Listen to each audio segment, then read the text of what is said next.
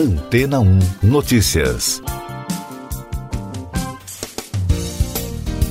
Bom dia! Uma técnica milenar usada do Egito Antigo ao Império Persa de capturar o vento para refrescar as cidades está no radar dos pesquisadores. Isso porque, na busca por refrigeração livre de emissões de gases poluidores, o método pode vir a ser utilizado novamente. De acordo com a rede BBC, a cidade de Yazd, localizada no deserto no centro do Irã, é uma referência para o que é considerado uma das maravilhas da engenharia antiga, um sistema que inclui uma estrutura de refrigeração subterrânea chamada Yakkol, um sistema de irrigação conhecido como Kanats e uma rede de mensageiros batizada de Pirradazes tudo criado há mais de dois mil anos antes mesmo do serviço postal americano. A região se tornou uma referência no assunto porque é o local com mais captadores de vento do mundo, chamado de Budgir em persa. Yazd é uma cidade histórica que foi reconhecida como Patrimônio Mundial da Unesco em 2017, em parte devido à tecnologia. Essas estruturas são encontradas sobre os telhados da cidade em vários formatos ornamentados. Historiadores afirmam que o sistema pode ter se originado no Antigo Egito, mas foi em Yazd que os captadores se tornaram indispensáveis para a rotina dos moradores do Planalto iraniano. As estruturas estão no centro de estudos acadêmicos, de empresas de arquitetura e de engenharia, com o objetivo de entender a fundo o papel que a tecnologia milenar poderia desempenhar nos dias atuais, no contexto do aquecimento global, já que, como o sistema não precisa de eletricidade, seria uma forma de resfriamento verde e de baixo custo, enquanto o ar-condicionado convencional consome um quinto do total da eletricidade do mundo. A reportagem explica que a história do uso do vento para resfriar construções começou quase ao mesmo tempo em que as pessoas passaram a viver no ambiente quente dos desertos.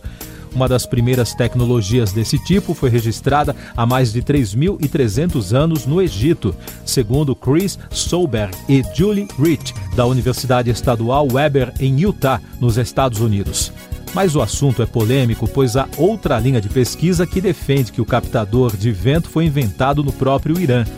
Independentemente da origem, o sistema se espalhou pelo Oriente Médio e pelo norte da África. Para o pesquisador Parkan Keirka Sandé, que analisou a aplicação científica e cultural dos captadores na arquitetura contemporânea na Universidade de Ilan, no Irã, Alguns inconvenientes, como insetos e o acúmulo de poeira e fragmentos, fizeram com que muitas pessoas abandonassem o sistema. Além de ser substituído por outros métodos de resfriamento mecânicos convencionais que agem como emissores de gases do efeito estufa quando liberados para a atmosfera, o abandono dos captadores de vento se deveu, em parte, à tendência do público de adotar essas tecnologias vindas do Ocidente. No Reino Unido, cerca de 7 mil instalações de variações de captadores de vento já foram instaladas em edifícios públicos entre 1979 e 1994, em construções como o Hospital Real de Chelsea, em Londres, e em supermercados em Manchester. Os Estados Unidos também adotaram projetos inspirados nesses sistemas antigos, como o localizado no centro de visitantes do Parque Nacional de Zion, no sul de Utah, onde o clima e a topografia são comparáveis com a região de Yazd.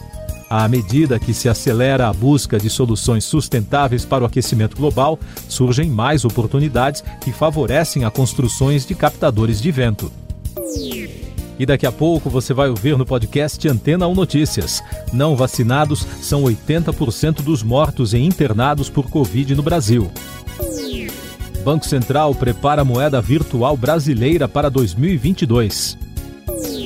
Presidente de Portugal dissolve o parlamento e convoca eleições antecipadas. Dados da plataforma InfoTracker da Universidade de São Paulo e também da Universidade Estadual Paulista revelaram que 8 em cada 10 pessoas que morreram de Covid-19 ou estão internadas no Brasil não receberam nenhuma dose da vacina contra a doença.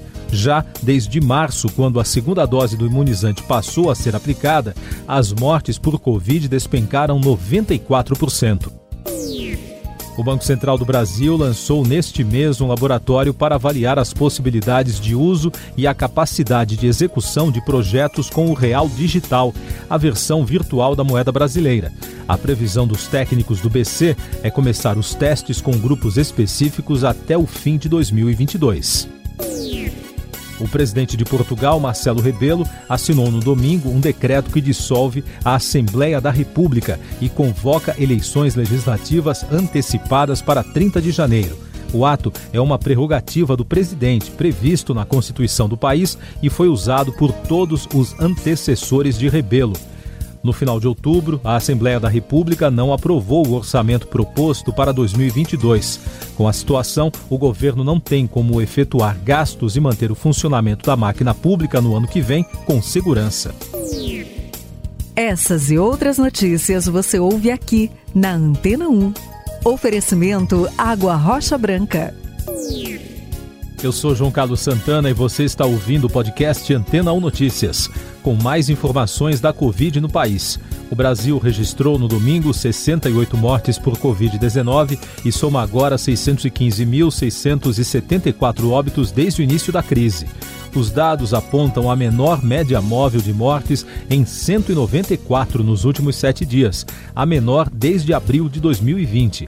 Em casos confirmados, o país soma mais de 22 milhões e 100 mil, com mais de 4 mil diagnósticos em 24 horas.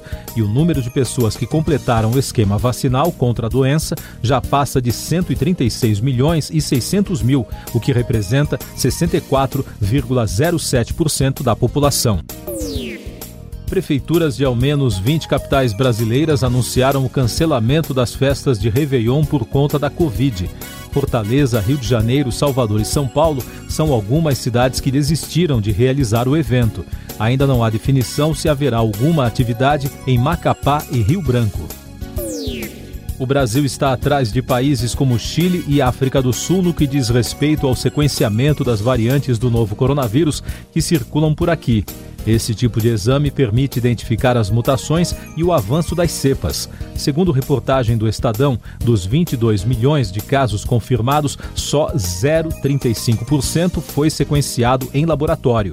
Em nota, o Ministério da Saúde disse ter investido 120 milhões de reais em mais de 3 milhões de kits de reação, além de equipamentos para melhorar a estrutura e a capacidade de laboratórios públicos a Covid pelo mundo. Na Bélgica, a polícia reagiu com gás lacrimogênio e canhões de água no domingo para dispersar manifestantes que atiraram paralelepípedos e fogos de artifício em policiais durante protestos na capital Bruxelas contra restrições à Covid-19.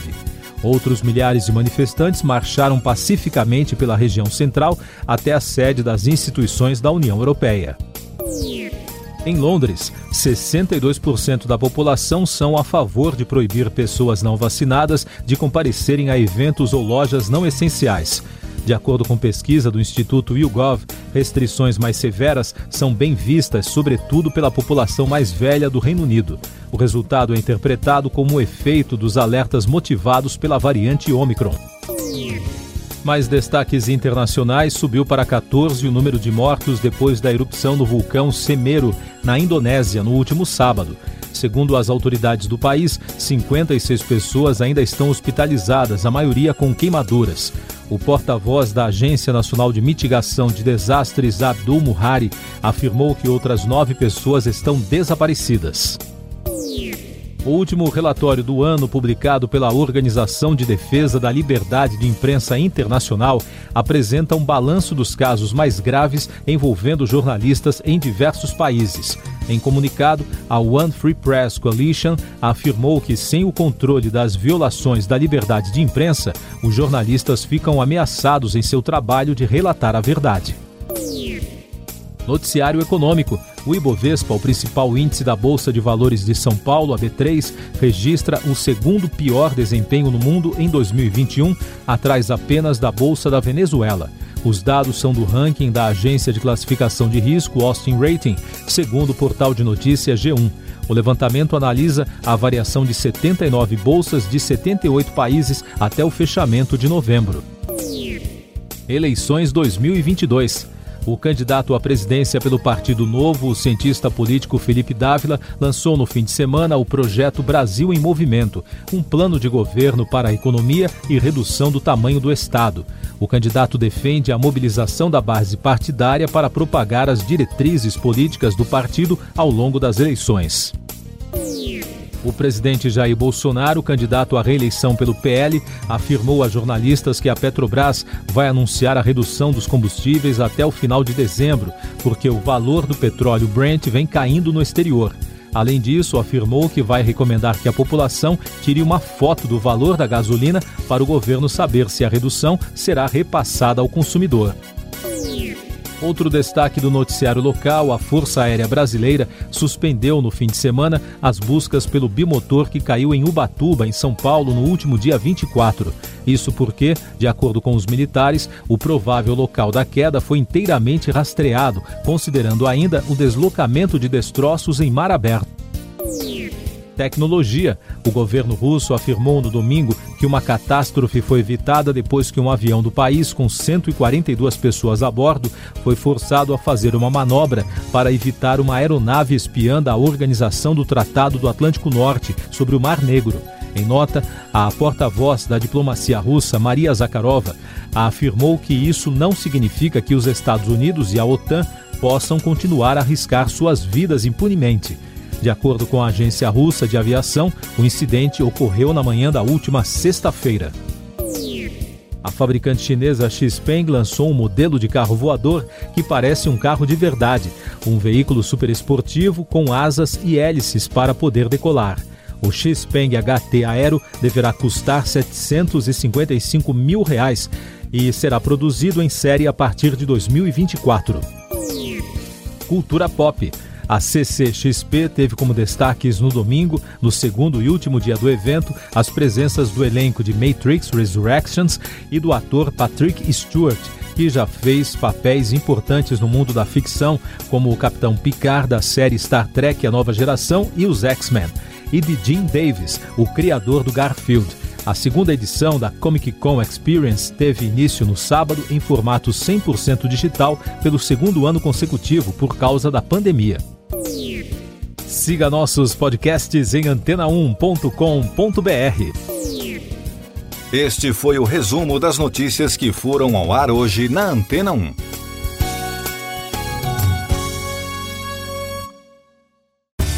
Depois de tanto conteúdo legal, que tal se hidratar com água rocha branca? O consumo regular de água durante o dia traz benefícios para a saúde, como, por exemplo, manter a pele bonita e hidratada. Rocha Branca, da fonte direto para sua casa.